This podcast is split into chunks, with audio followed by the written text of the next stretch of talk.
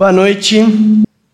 É muito bom, gente. Eu fico muito emocionado com o batismo. Eu estava ali apagando e acendendo as luzes e ao mesmo tempo segurando para não chorar, mas não teve jeito. Eu sempre emociono. Né?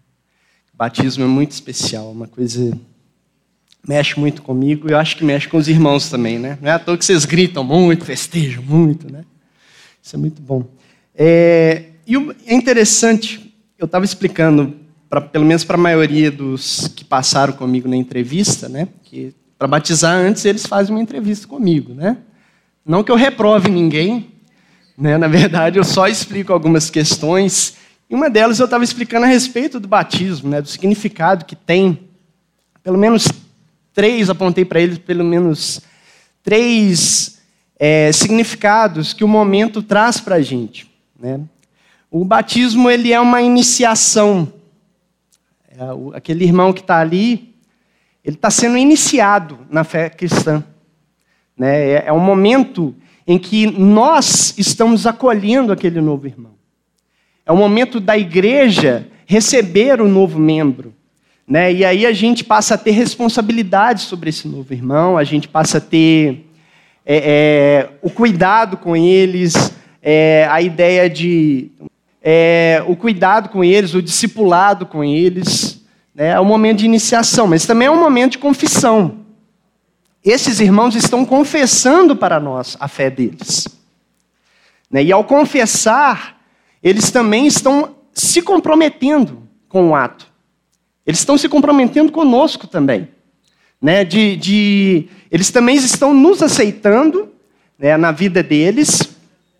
E e por isso, é, é, eles também estão aceitando o discipulado e o nosso cuidado com a vida deles. E o batismo tem um terceiro significado, né? no nosso caso especificamente, por sermos batistas, né? pela forma como a gente batiza, é um drama. Né? É, é tem também um ato é, é, cenográfico ali. Né? Quando a pessoa deita e a água cobre, né, é, uma, é um sepultamento, e quando ela sai da água é uma ressurreição, né, significando que ela morreu para os seus pecados e ressuscitou para Deus. Né? Tudo isso é o significado do batismo. Né? E hoje nós temos o privilégio de ceiarmos com esses, esses irmãos. É a primeira vez que eles vão ceiar, né? e nós vamos ter o privilégio de estar ceando com, ele, com eles hoje. Curiosamente, uma dessas coincidências ou cristo-incidências né, que Jesus proporciona, o texto fala exatamente sobre a ceia. Então, gostaria que os irmãos abrissem a Bíblia de vocês na primeira carta de Paulo aos Coríntios, no capítulo 11. Nós vamos ler a partir do verso 17 até o final do capítulo, até o 34. Então, primeiro aos Coríntios, capítulo 11, a partir do verso 17. Diz assim: Nisto, porém, que vos prescrevo, não vos louvo, porquanto vos ajuntais não para melhor, e sim para pior. Porque antes de tudo, estou informado haver divisões entre vós quando vos reunis na igreja, e eu, em parte, o creio. Porque até mesmo importa que haja partido entre vós, para que também os aprovados se tornem conhecidos em vosso meio. Quando, pois, vos reunis no mesmo lugar, não é a ceia do Senhor que comeis, porque ao comerdes, cada um toma antecipadamente a sua própria ceia. E há quem tenha fome, ao passo que há também quem se embriague. Não tendes, porventura, casas onde comer e beber?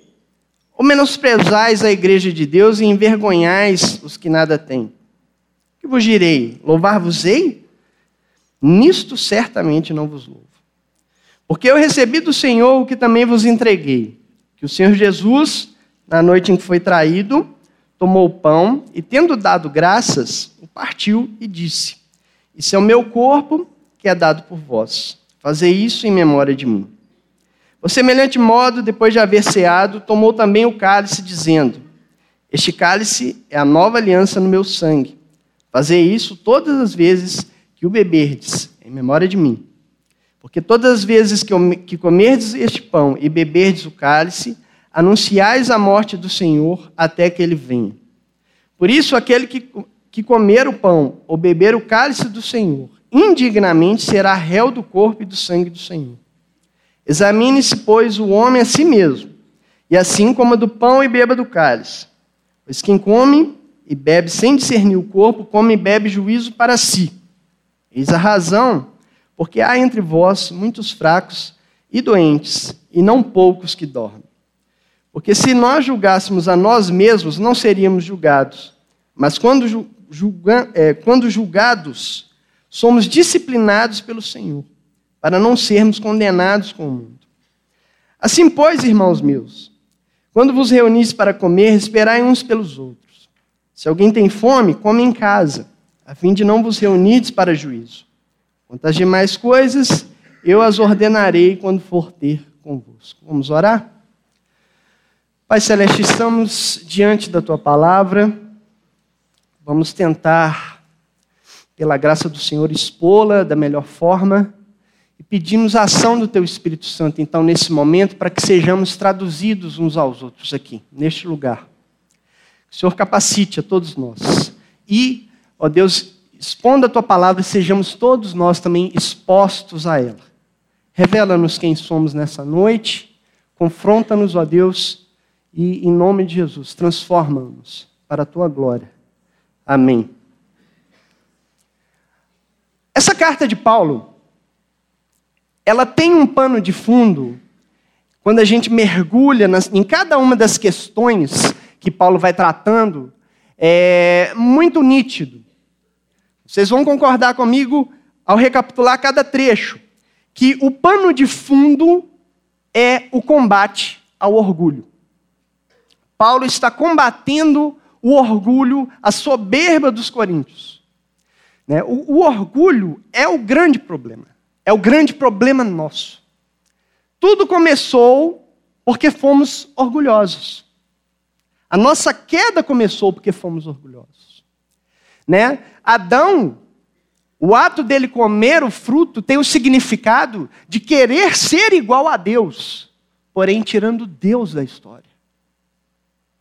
Essa arrogância, esse orgulho, impera nas nossas vidas. Não pense você que talvez tenha um jeitinho tranquilo, né, suave, diferente de mim, mas né, um jeitinho suave, que você não tem orgulho enraizado na sua vida.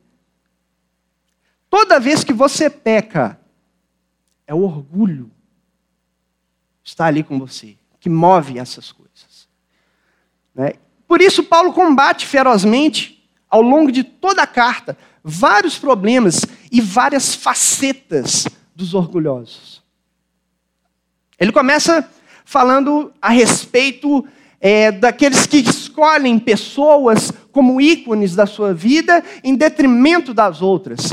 E essas pessoas, elas simplesmente rejeitam aquelas outras que não escolheram os seus ícones. São orgulhosos que fazem isso. São orgulhosos também Aqueles que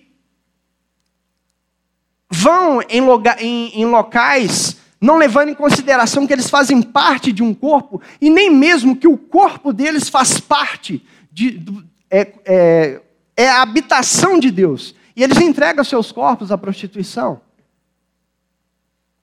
Somos orgulhosos que muitas vezes toleram determinados pecados dentro da igreja e simplesmente deixam passar.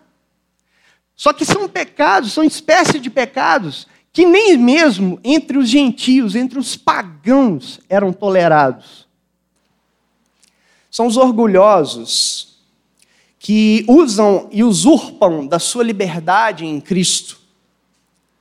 É, e através dessa liberdade que eles têm em Cristo, não levam em consideração o próximo. Às vezes ele tem, tem está com irmãos que são ainda imaturos na fé. E eles atropelam esses irmãos, porque eles são livres, em nome de uma liberdade que eles mesmos conquistaram em Cristo. Eles não levam em consideração os outros. Os orgulhosos, eles se acham livres, mas eles são presos na sua própria liberdade. Tudo na carta gira em torno do orgulho. E qual é o contrário do orgulho? É o amor. Porque enquanto o orgulho te lança para longe, ou lança as pessoas para longe de você, o amor te lança em direção às pessoas. Então nós temos o antagonismo aqui bem explícito nessa carta. De um lado, o orgulho, que está dentro de nós, e o amor, aquele amor que sempre nos encontra e que entrou nas nossas vidas. É por isso que você tem uma luta interna. De um lado, o amor, do outro, o orgulho. Esse é o bom combate da sua vida. E é isso que nós, como igreja, precisamos combater e precisamos trazer é, é, e manifestar de qualquer forma esse amor. Afinal de contas, qual é a marca do cristão? Jesus não disse? O mundo reconhecerá que nós somos discípulos dele se nós nos amarmos uns aos outros. Esse pano de fundo é que, que está por trás da carta. E esse pano de fundo está por trás do nosso texto. Agora, Paulo, a, a, a questão era tão grave, né? por quê? Porque a ceia tem um significado tão sublime, tão profundo né, para nós, e, e, e, nós, e vou tentar colocar para vocês, assim como eu coloquei a respeito do batismo, né, que é por isso que Paulo chega apertando o cerco dos coríntios. Ele começa o capítulo, lá no, no, no verso 2, falando: né, que ele louvava os coríntios, né, ele, não, vocês são muito bons em guardar as tradições que eu passei para vocês e tal, mas porém tem essa questão aqui, né, que foi apresentada é, é, pelo Clélio há duas semanas atrás. Mas nesse trecho aqui, ele fala agora, nesse assunto, que é da ceia, que é o básico, vocês estão fora. Não tem jeito de ter conversa com vocês. Não tem negócio aqui. A questão de vocês está muito séria. Né? Para começar, quando vocês se reúnem, vocês se reúnem para pior e não para melhor. A reunião de vocês, o culto de vocês, não edifica ninguém, não abençoa ninguém. É assim que Paulo está começando a carta. E como que uma igreja pode se reunir em nome de Jesus e não edificar ninguém? Quando ela faz acepção de pessoas. Quando ela cria um gueto. Quando ela cria um público-alvo. Ou seja, quando a igreja se transforma, copiando meu amigo Silvio, né? pregou de manhã esse mesmo texto, num clube social. Porque num clube social não entra qualquer um. Num clube social, tem cota, tem até entrevista mesmo, né? Para as pessoas poderem aderirem. Não é qualquer um que entra. É por isso que é, é fechado, é algo fechado. E igreja é lugar para todo mundo. É lugar aberto. É lugar para os doidinhos também para a gente amar eles, amar o diferente, amar aqueles que não combina com a nossa criação, com o nosso berço. A igreja, ela não tem público-alvo, porque o público dela é o mundo, o mundo todo, todos os tipos, de todos os povos, toda raça, de toda tribo, de toda língua, de toda nação. Igreja é lugar para receber as pessoas, e não para ser um, um, um, um clube social que a gente vai lá para encontrar a nossa galera, aquela galera ali fechada, né? E não se assuste o dia que Jesus mandar um doidinho para cá, para estremecer as nossas impressões e a gente se questionar como é que a gente vai lidar com esse aí, que é tão diferente da gente.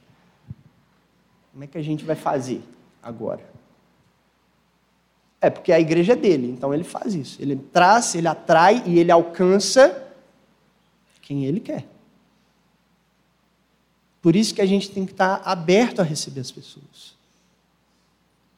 acolhê-las e a demonstrar que esse negócio aqui, essa festa aqui, não é brincadeira. É uma coisa séria. Né? E é tão séria que Paulo é duro nessa carta. Mais à frente no texto, ele fala sobre a questão do juízo que Deus traz quando a gente não trata a reunião de amor de forma correta. Agora é interessante. Ele vira aqui no verso 18: Porque antes de tudo estou informado a haver divisões entre vós, quando vos reunis na igreja, e eu em parte o creio. Paulo está dizendo o seguinte: olha, muitas vezes vai acontecer alguma coisa na igreja em que pessoas vão levantar né, porque essas divisões, esses, esses partidos, né, o termo partido que é usado aqui no texto, ele tem a ver com heresia. Não, então vai surgir realmente pessoas, porque heresia, gente, não vem de fora para dentro, heresia só sai de dentro. Ensino errado, falso ensino, ele só sai de dentro, ele não vem de fora. Né, é por isso que João, lá na, na sua carta, fala que vários anticristos têm se levantado. Esses vários anticristos, lá na carta de João, eram hereges, que não criam que Jesus tinha vindo em corpo. Que Jesus era só um espírito que, anda, que andou por aí.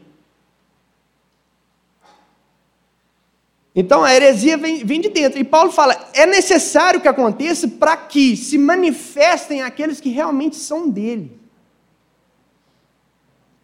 Então, é, e Deus ele fala isso no Antigo Testamento, né? Ele fala, olha, se vier um profeta que fizer sinais e milagres e maravilhas diante dos vossos olhos e vos disser, vamos, sigamos após outros deuses. O que é para fazer? Rejeite-o. É o Senhor vosso Deus vos provando. Deus permite acontecer isso também.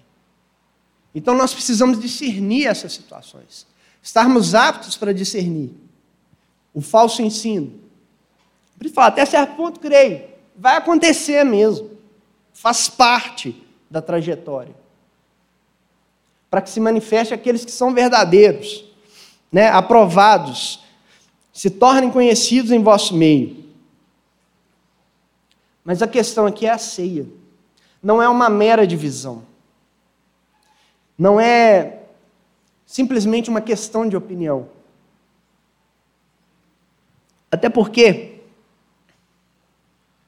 se for uma questão de, opini de opinião em assuntos secundários à fé, ou que, em que a discussão ainda não é fechada, como por exemplo o calvinismo e o arminianismo.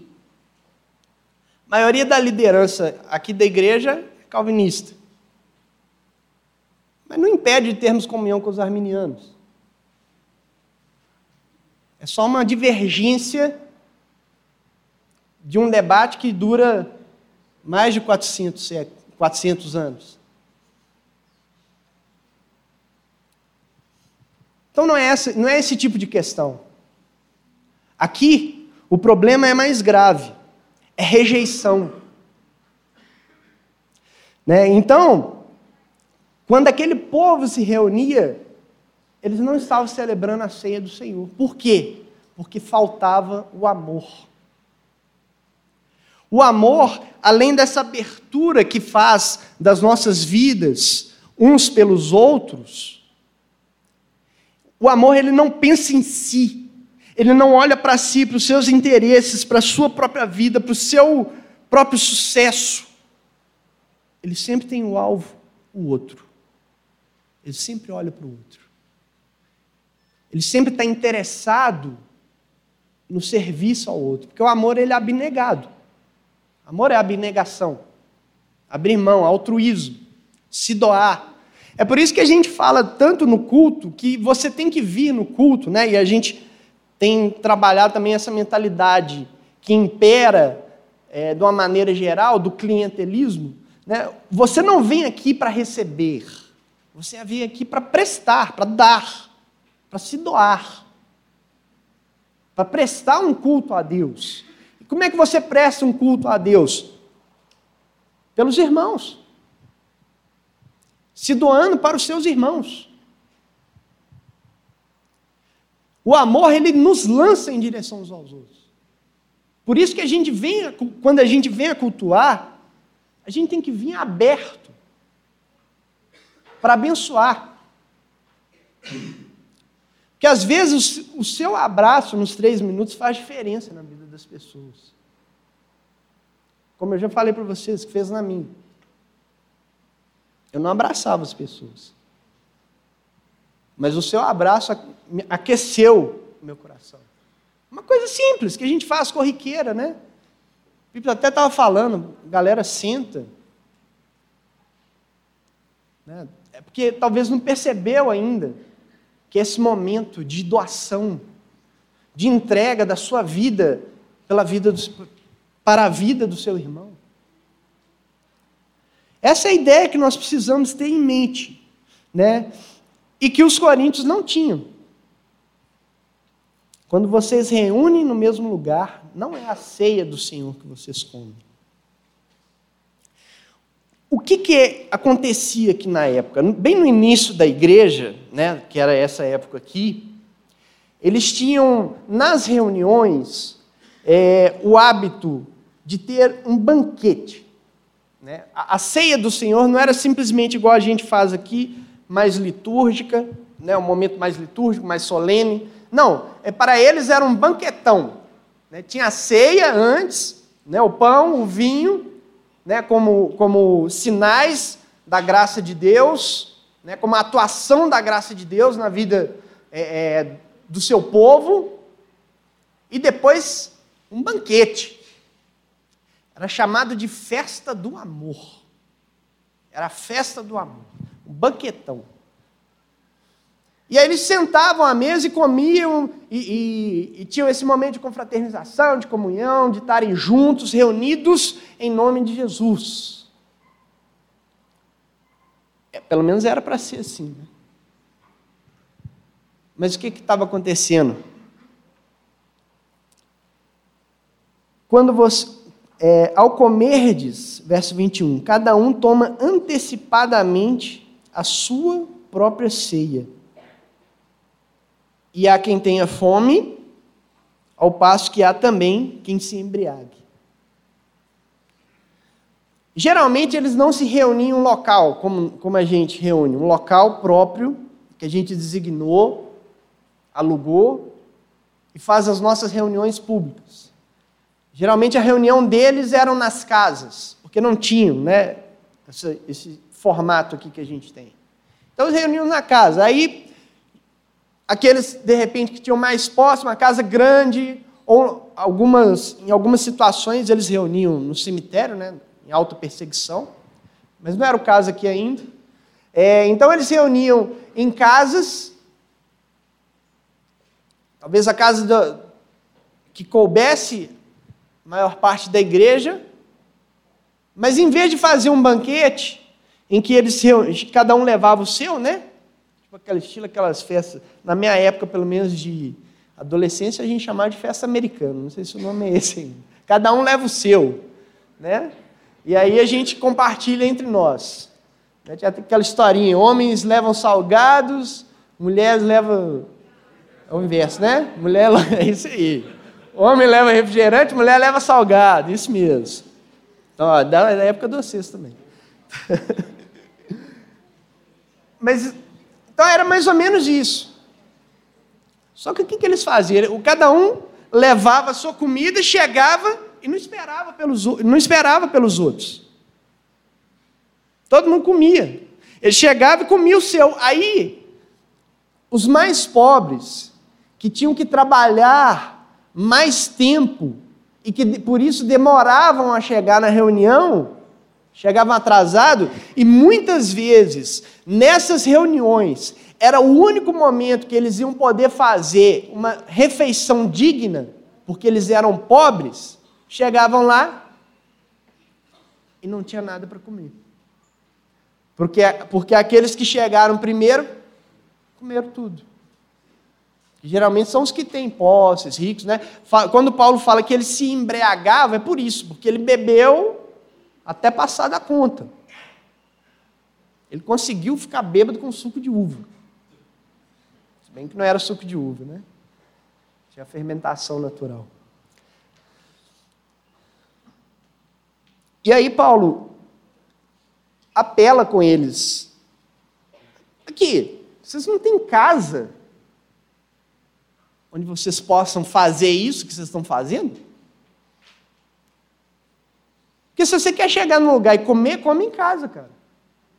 A pergunta era retórica, é óbvio que, que todo mundo tinha casa. Mas é para mostrar, ó, você quer fazer isso que você quer fazer? Faz em casa. Não vai fazer isso na, na igreja do Senhor, não, porque você está desprezando a igreja do Senhor. Especialmente aqueles que não têm condições. E é por isso que ele fala: olha, vocês estão muito fora. Vocês estão muito fora. Vocês precisam consertar a vida de vocês. E aí ele vai falar sobre a ceia. Porque eu recebi do Senhor o que também vos entreguei. Quando Paulo fala assim, eu recebi do Senhor, eu estava lendo os comentaristas e alguns falam que foi uma é, revelação direta integra, e integral de tudo que está aqui, e outros falam que é bem provável que Paulo ao ter contato com os apóstolos posteriormente, porque essa carta é escrita depois do contato dele com os apóstolos, né, ele já, tava, já tinha sido enviado em missões, ele simplesmente entende todo o significado da festa da Páscoa, que também Cristo ressignificou. Então, para vocês não ficarem perdidos com tanta significância, vamos voltar lá atrás, na Páscoa judaica. A Páscoa judaica foi instituída lá atrás, no Êxodo, quando Deus se levanta para libertar o povo de Israel do, da escravidão egípcia. E ele faz, é, é, antes da última praga, é, um ritual. Ele estabelece um ritual que o povo deveria cumprir. Eles deveriam matar um cordeiro, pegar o sangue desse cordeiro, passar na porta de suas casas né, para que o anjo da morte passasse direto. Né, a, Páscoa é passar por cima. Né? Então, passar. Essa é a ideia de Páscoa, o significado literal da Páscoa. Né? E, só que não era simplesmente fazer isso, eles tinham que comer esse cordeiro, né? a noite inteira eles iam comer o cordeiro todo, não poderia sobrar nada, os ossos e demais coisas tinham que ser queimados, e eles iam comer isso de forma que eles pudessem sair ali a qualquer momento. Então eles estavam cingidos com o, o, o bordão, né, o, que é o cajado deles, para eles poderem bater em retirada. Essa é a ordem que, que Deus dá ali. Com o passar dos anos, né, essa celebração foi, foi é, sendo é, é, acrescentada com outros momentos ali da história, da própria história de Israel. Então a Páscoa ela é construída de, de uma forma tal que tem vários elementos que remetem a esse grande momento peculiar da grande libertação do povo de Israel. Isso, uma tradição de anos e anos, mais ou menos 1.500 anos ali, aquele povo celebrando daquela forma. E aí chega Jesus né, é, e vai celebrar a última Páscoa com seus discípulos, antes dele ser crucificado. E Jesus ressignifica a Páscoa. A ideia que Jesus faz é que todo aquele ritual que eles faziam de Páscoa apontava para aquele momento em que Cristo estava diante dos seus discípulos. Na Páscoa judaica, são quatro momentos em que se toma o cálice. E Jesus pega um desses momentos e faz a sua instituição. Antes, de, antes do cálice, porém, tinha o momento do pão, o pão abençoado. E Jesus faz de forma diferente. Ele parte o pão. E ele dá um novo significado. Tomai e comei. Este é o meu corpo. Este é o meu corpo. Ao dar, ao fazer isso, o que, que Jesus estava selando ali com seus discípulos? Um pacto. Um pacto de sangue. É por isso que em seguida vem o cálice do sangue da nova aliança. Por quê? Porque aquela antiga aliança estava apontando para aquele momento em Cristo, e ali tudo se cumpriu, tudo se revelou, tudo estava desvelado agora. É por isso que a ceia foi simplificada para nós. Porque, como ordenança de Jesus, ou seja, como ordem de Jesus, né, que ele fala, é, fazer isso toda vez em memória de mim, para que vocês se lembrem. Então, quando Jesus faz isso, ele estabelece um novo pacto um novo pacto de sangue. Mas agora, o pacto de sangue não eram mais como no Antigo Testamento, em que você pegava os animais, partiam no meio, e as pessoas que fa estavam fazendo aquela aliança, que era um contrato, né, era um contrato social. O pacto era isso, tinha esse significado. Então as pessoas passavam por entre as metades dos animais partidos e tinha esse significado de que se eu não cumprir a minha parte nesse pacto, que eu seja partido ao meio como esses animais foram, e que meu sangue seja derramado como os deles foram.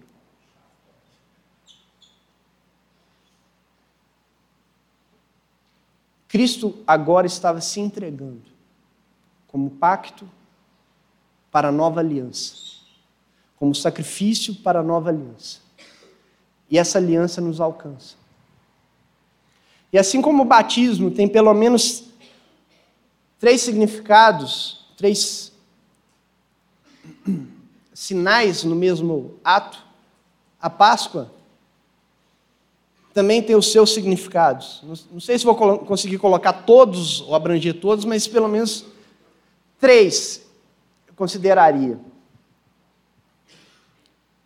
A Páscoa nos faz lembrar daquele momento solene em que Jesus se levanta e se entrega.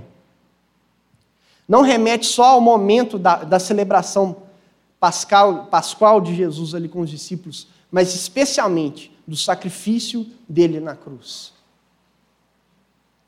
Então a Páscoa ela trabalha o nosso passado, a nossa memória. O que, que ele fez por nós? O quanto que ele nos alcançou, o, o quanto ele se entregou por nós. E quão grande era o seu amor por nós, porque nós ainda éramos inimigos dele. A, a, a ceia nos faz lembrar disso. E a ceia também, ela tem um momento presente.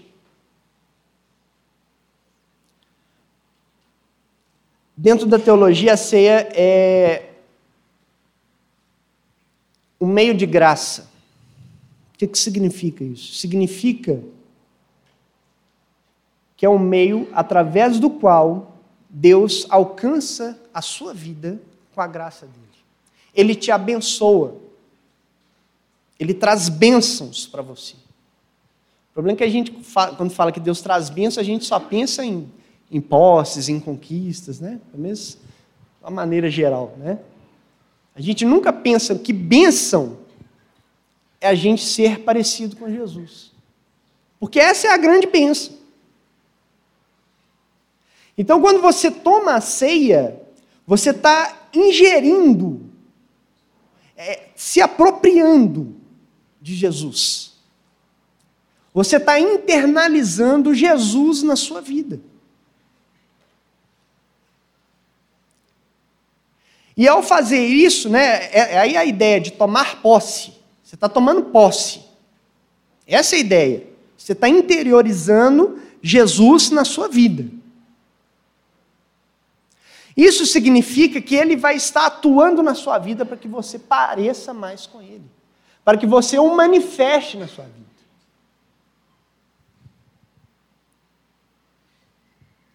Essa é a bênção.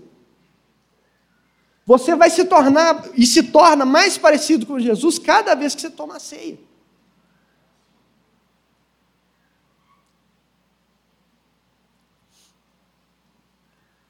Mas a ceia também fala do futuro.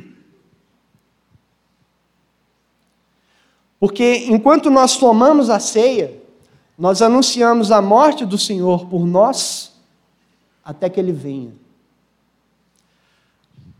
há um banquete preparado para aquele grande dia em que nós definitivamente nos assentarmos na mesa com Ele. Jesus tem um banquete preparado para nós.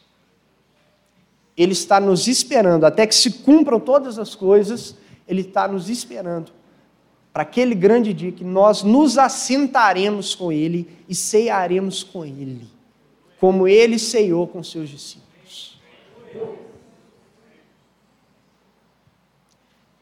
E quando a gente toma ceia aqui, ó, com os irmãos, estamos antecipando esse momento. Estamos tendo uma gotinha do que será naquele dia. É a graça. É a graça dele sobre as nossas vidas.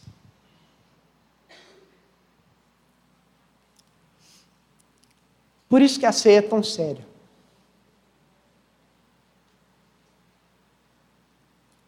Por isso que a ceia é um momento tão, ao mesmo tempo crítico, quanto sagrado, quanto solene nas nossas vidas. E é por isso que Paulo pega pesado. E aí no verso 27 ele fala: Por isso aquele que comer do pão ou beber do cálice do Senhor indignamente será réu do corpo e do sangue do Senhor. Examine-se, pois, o homem a si mesmo, e assim coma do pão e beba do cálice. Pois quem come e bebe sem discernir o corpo, come e bebe juízo para si. O que é esse discernir e esse indignamente? Primeiro, é você não ter toda essa ciência que você está tendo agora e você toma a ceia de qualquer jeito. Ah, é só um ato lá, é só uma comida, é só um negócio que tem lá na minha igreja. Você tem que ter consciência você come a ceia pela fé. Pela fé de que Jesus está presente, se faz presente nesse lugar, e pela fé de que ele vai atuar, ele vai alcançar o seu coração e atuar na sua vida para que você se pareça com ele.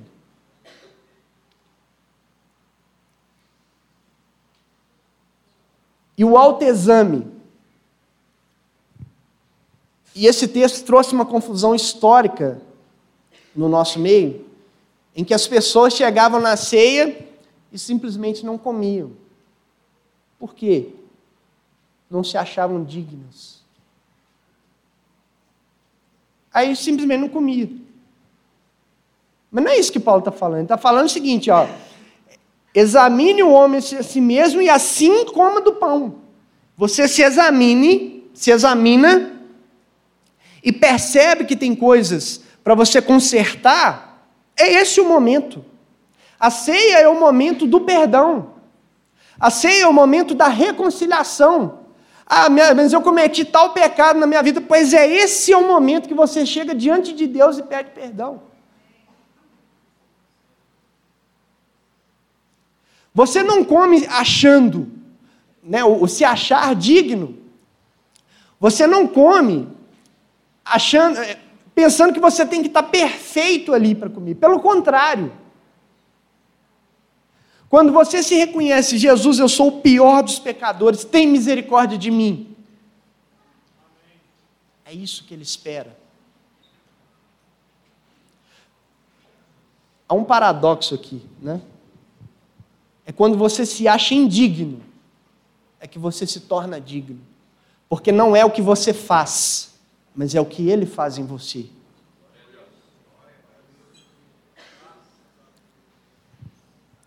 Então, se, tem, se você tem uma pessoa, às vezes, que você precisa reconciliar, como é que você toma a ceia? Você se compromete. Às vezes a pessoa está aqui nesse lugar, vai lá, troca o cálice com ela. Talvez é uma pessoa que te machucou e você precisa perdoar. Vai lá e oferece perdão gratuito. Não espera ela tomar coragem para te pedir perdão. Antecipa isso. Oferece o perdão, como ele nos, nos ofereceu.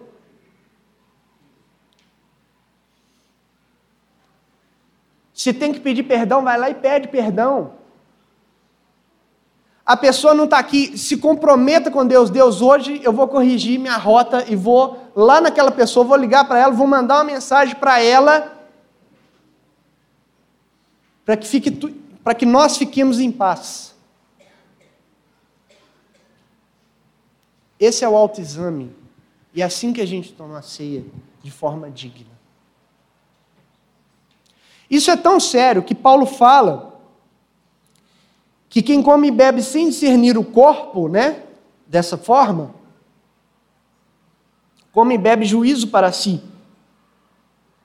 E aí ele fala que muitas pessoas estão fracas, doentes e até morreram.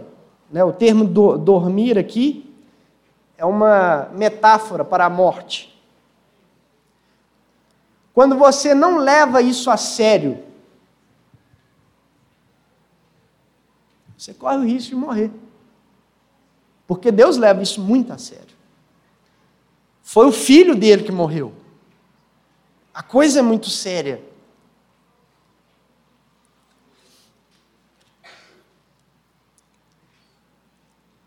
Talvez, não sei, de repente você tenha ficado pesaroso, né? Com essa questão, está pensando, ah, não sei se eu vou tomar. Não, é para tomar. Você se examina, conserta a sua vida e toma. Coma pela fé de que o perdão dele foi liberado na cruz. Esse vinho aí, esse, que na verdade é suco de uva, esse cálice aí, que você vai beber, representa o sangue dele derramado na cruz. Creia que aquele sangue derramado na cruz alcançou a sua vida. Amém?